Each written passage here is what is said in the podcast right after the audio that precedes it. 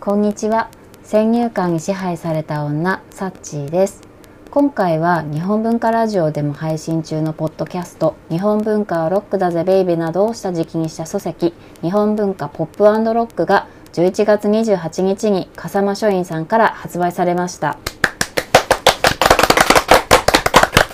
その記念で今日は笠間書院のさんにお伺いして特別番組をさせていただくことになりました。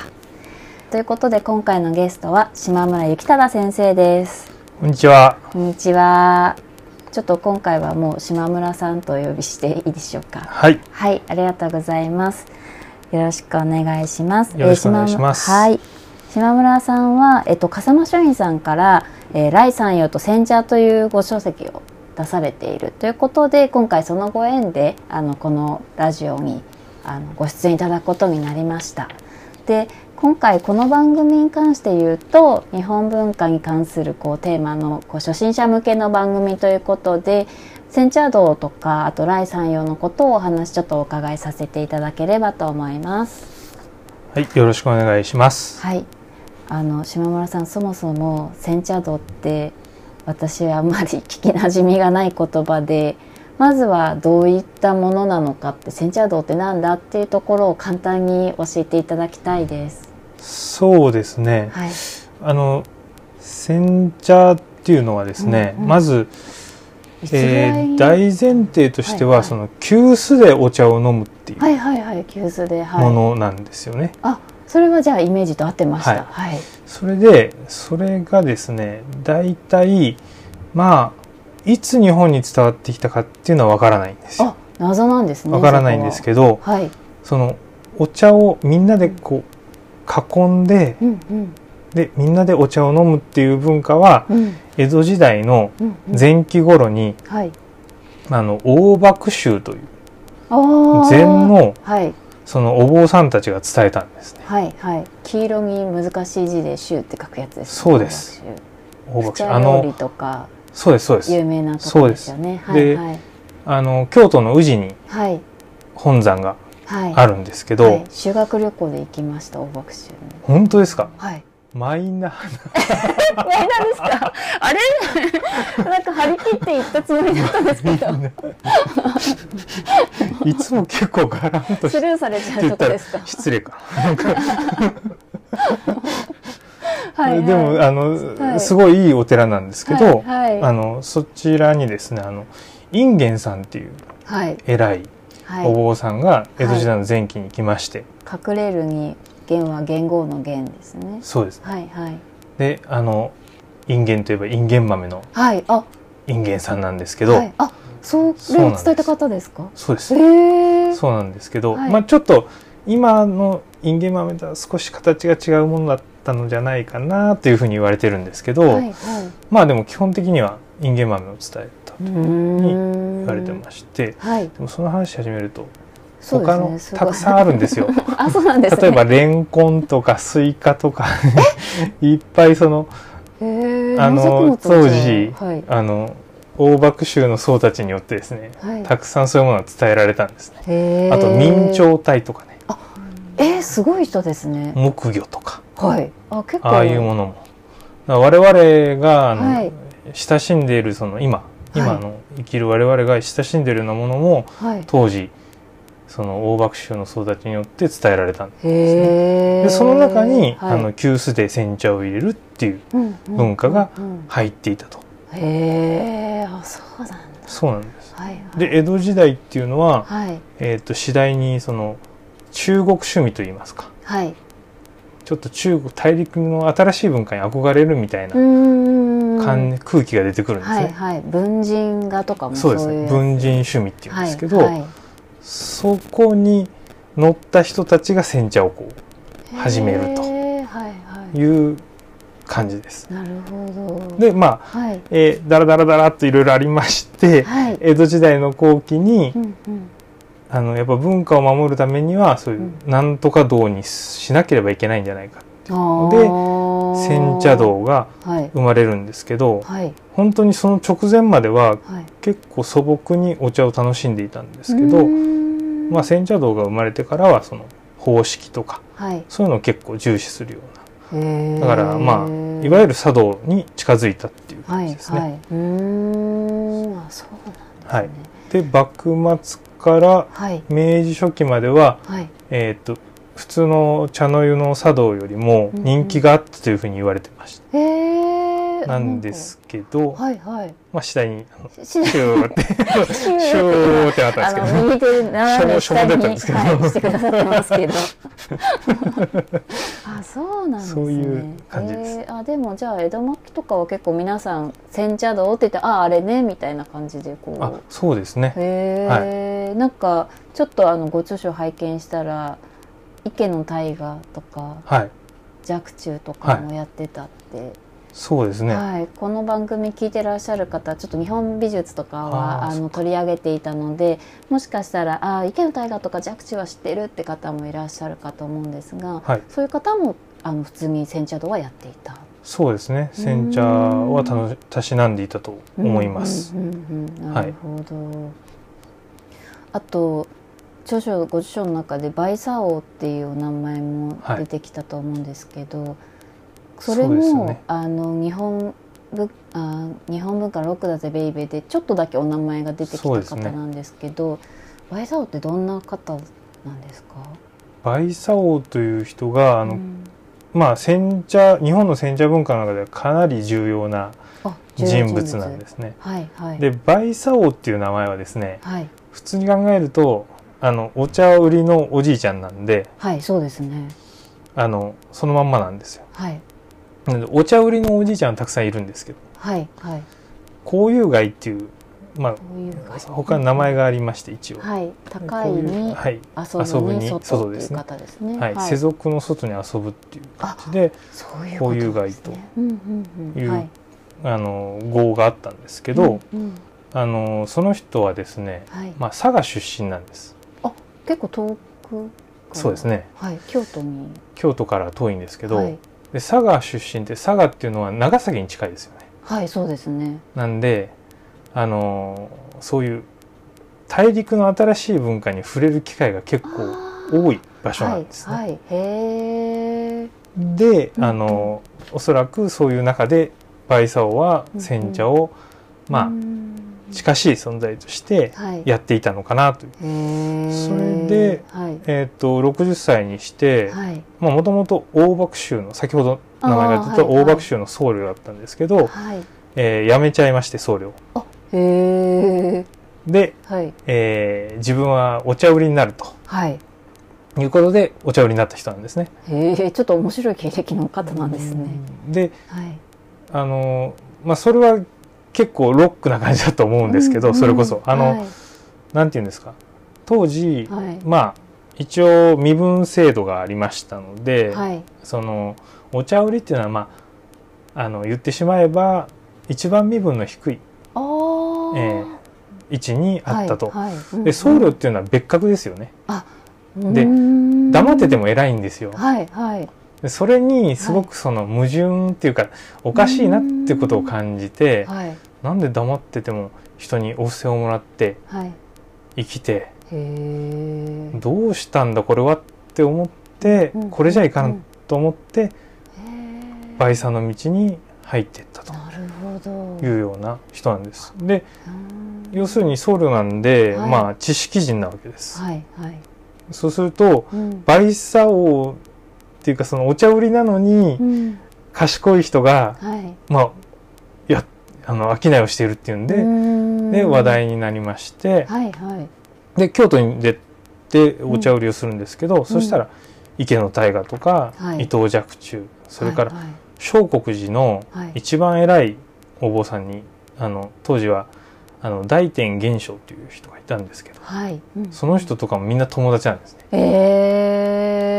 えその中で、まあはいバイサオサークルっていう感じで、はいあのお茶を楽しんで、うんうんうんでうんまあ新しいその作品が生まれたりとかはい監修を歌ったりとかはいしながら楽しんでいったとへえじゃあサロンみたいなこうそコうミサロュンですニティができたっ本当にはいてことですか、サロンですねうんうんうんうんへえすなんで、この後のそれこそ夏目漱石とかも倍イのこと大好きなんですよ、ごそうなんですか、あのはい心とかで、ね、有名ええな夏目漱石、あのーはい草枕」っていう小説があるんですけど、はいはい、あの中にはまあ大河とかうん、あと山陽はけなされて出てくるんで すけど、そうなんですねライさんよはいはい、とかあの あのいろいろこういう文人たちが名前若冲も出てきますし、えー、あそうなんそうなんですねそっかじゃあ今これを聞いてから草枕読み返すともしかしたらちょっと面白くなってるかもしれないいやですね。面白いと思います、へはい、え、あそうなんだ。あとはい。煎茶の世界を知ってもらおうと思ったら草枕は一番いい入門だと思いますえそれは文人とか煎茶えー、どどうしてですか。そういう登場人物がそういう方出てきます。しまさにそのお茶を煎茶を飲むっていうシーンが出てくるんです、そうなんですね。はいへー、第8節はいかなはい。うーんに、えっとそういうみんなでその、うん煎茶を舌の上に垂らして、はい。えーキスするという、キスする。喫茶のキッズ。はい、へえ、あじゃあそういうシーンがそういうシーンが出てくるん出でてくする。あはい、そうなんだじゃあちょっと読んでみようとなって積んどくがいつも私はた まりますまあちょっとねあの、はいやっぱ漱石ははいそういう趣味がある人なんで、はい漢文帳っていうかちょっとそのうんうん現代語からしたら難しい形で書いてあるかもしれないんですけど、うんうんうんでもまあ面白いうん小説ですね。あはいわかりましたであとさっきちらっと出てきた、まあ、来三陽三陽って先生さっきおっしゃってましたけど、来三陽も私あんまり知らなくてあの歴史すごい私苦手なんですね。で、はい日本外史を書いたなとかそういうことぐらいははいわかるんですけどどどういう人ですか来三来山陽っていうのもまた変陽な人なんですけ一言でははど、いそうですね、うんうんまあ日本外資が売れたんですよねはいあのすごく。はいでえっとまああのいろんな人に読まれて、うんそれこそ倒幕派の人たちにも読まれて、まてはいあのまあ天皇中心の国家を作っていこうっていう形に、うんまあ、導いたとも言われているんですけうど、んはいまあ、実際にはそういう形では書いてない本なんですが、はいはいまあ読み方によってねいろいうろーんできますんで それはそうなんですじゃあ、はいそれは時代背景とたまたまそうですいうねぴったり合致したんですガチねしたへでまあ、はい山陽自身はですね、いあのそうだなどう話どう話したらいいですかね山陽まだなんかちょっとえ、うんうん、変な人で、はいあのまあお父さんがあの半寿って言って、まあ、儒学をおー教える先生なんですね。先生だったん当です時ねすごく有名な先生だったんですけど、へーあ、のですからそのまんまいくと自分もそれを受け継いでうんうん、儒学を教える先生になるとはい、言うんですけどいやでもそれ広島実家広島なんですけどうんうんうん、広島で自分は終わるのどうかなって思ってたんですかね、はいはい、なんかあの脱藩するんですよあ結構あれえその当時脱藩ってなかなかなかなかなんですよ、はいはいなかなかなんですよもう大変なことなんですよそうですよねはい はいもうひどいことになってはい大騒ぎですよへえそれでですね、はいまあただお父さん親族のうん、がもう一生懸命もう守ってはいでなんとかまあ資材ですねはいにはならずに済んだんですねあーはいでそれから20 20歳それは20歳のことだ20歳ぐら結い構若く20歳ぐらいのして時なんですけど、はいはいそれから30歳ぐらいまでは沈黙するんでずっと、でで30で京都に出てはいやっとまあだんだん芽が出始めて、っていうかことなんですけどでその間ずっと「日本返し」っていう本を書いてたんですね。その時も書いてたんです、ね、書いてずっと書いててうーんははいい、であの40歳になってはい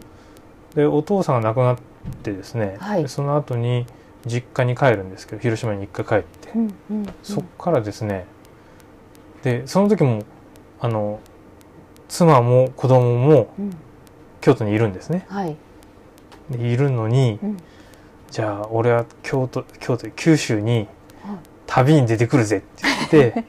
はい1年間です。おお1年間九州をずっと旅に出るんですけど、うんうんで40歳から1年間うん旅に出てうんはい山陽のあの創造的10年間がそはいこから始まるんですね。あそこから始まるでんですね50歳でもなくなっちゃうんですけどはいあの作品のほと、とんどが作品っていうのは例えば漢詩はい、あと書がやっぱり得意な人でへえで書作品ですね。はいはいあと絵も描くんですけどへーあと音楽は琵琶ビやワっあたなんかいろんなことできる方そうなんですあのへでこの当時のーうんうんこの山陽みたいな文人趣味って先ほど言いましたけうどんうん文人っていうのははいこういうふうに何でもできないといけないんですよ。一個に引いててるだけじゃダメダメななんんでですすねあそれはあはいの総合芸術家みたいな感じじゃないとダダメなんですねバカにさされちゃうんですよ。へーなんではい、大河とかもやっぱり音楽あーできてましたしはいはないんかそのみんなやっぱり何でもできるっていうのが文文人っていうものなんですけどすごいじゃあもうハイクラスというか本当何でもできる人た ちまあこれでも能力があればっていう感じで遊んでるだけですけどねキリさんがではもっき立りちとな言いえろばんなことに好奇心を持持っっててやってらっしゃそるうなんですよねへ生きていければいいんですけど、ーはいはいやっぱりみんな貧乏なんですよそうなんですかあ山陽ははいそこまで、なんか山陽はねそこはあのやりくりがうまい人でへーこう友人にお金を預けて、はいそこでこうなんていうんですか株みたいな感じでこっち側で稼いどいて増やしてもらってへーうまくマネーロンダリングしてやったんですけど、はいはいでそこまで困ってなかったみたいなんですけど、うんうん他の山陽の友人のうんまあ田野村筑伝っていう当時日本で最高のうんうん画家がいるんですけど、 はいその人とかはもうやっぱり貧乏あーそうなんでだこの池の大河もはい貧 乏そうなんだ晩年ちょっとはいへ良くなったけどやっぱりはい貧乏、えやっぱり好きなことやってるとはい稼げないから、 はいはいしょうがないなっていうう、ーんなんかそういうので身を立てるっていうものではなかったってことですよね文人って、そうですねへえそうか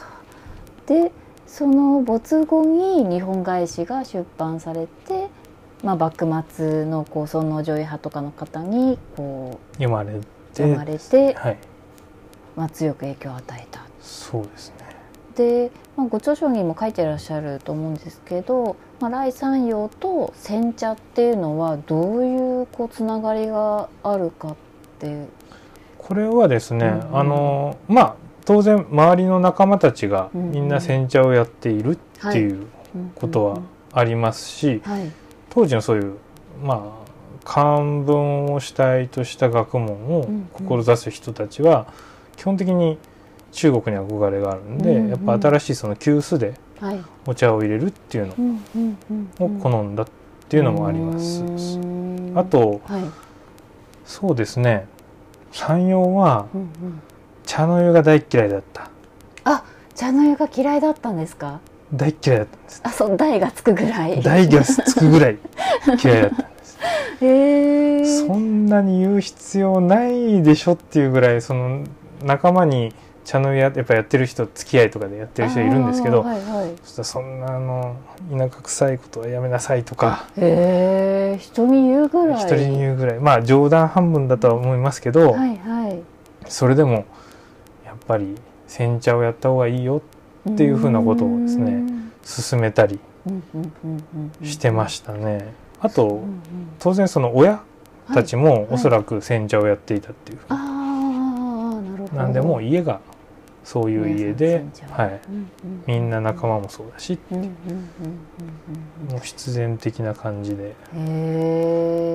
えでもその煎茶がでもライさんよとしてはいいなって思ったところもきっとあったと思うんですけどそれって例えばどんなところを煎茶で気に入ってたというかそういうのってあるんですかそうですどういうねのがいいなおそらくまあ当然その中国の、えー、山陽が憧れてるうん文人たちがはい、煎茶をしていたかもなっっていうふうに考ええていたのもあるんですけどはいそれから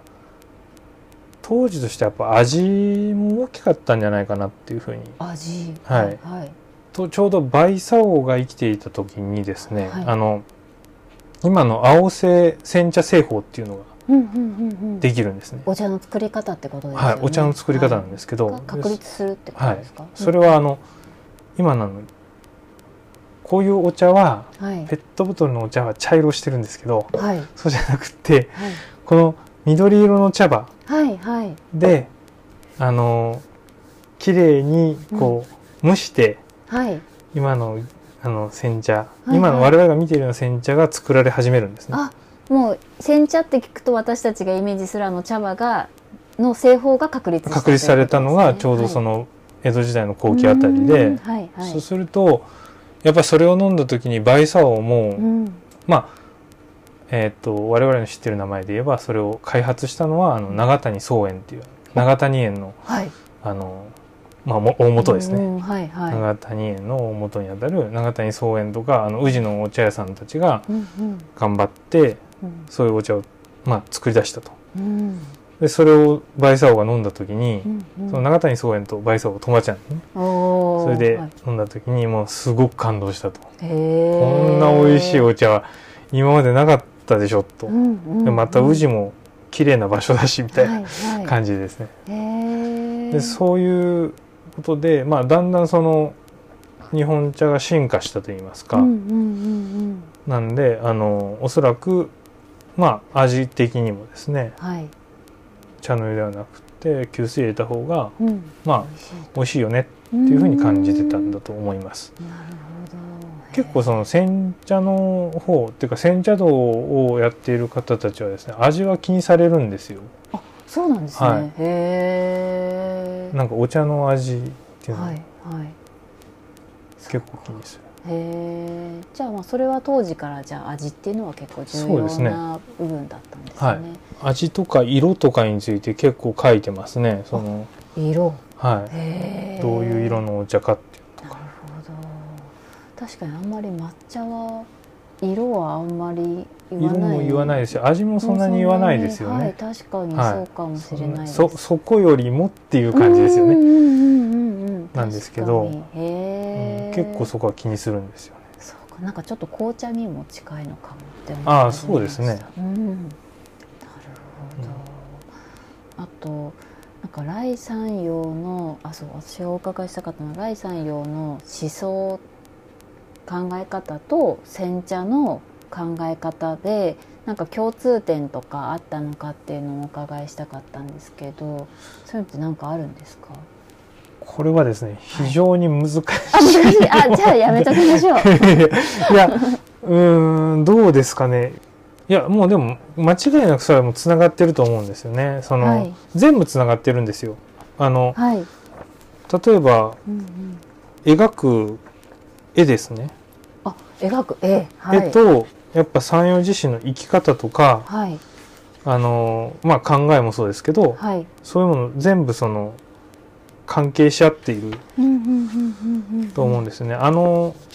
我々はその、近近代ヨーロッパ近代のその芸術観に、うんまはあ、いちょっと親しんでいるので、す。はい。人格人の人格と作品が関係してないっていうふうに考えたいところがちょっとあるんですよ、どっかで。はいはい。なんですけどやっぱりこの頃江戸時代の、まあ、文人たち、まあ、他の人たちもそうですけどはい。基本的にやっぱり得のある人の作品がいい作品になるととかそういうふうに考えているので、はいはい。あの全部当然それはつながっているんですよね。へえ。じゃあもう生き方とかもすべて含めてまあその評価されるとか見らそうれでるす対象ってことですか。そうですよねうーんなるほど。たなだるほどはちゃめちゃなこともしてますし、はいはい。当然 なんではいまあそれは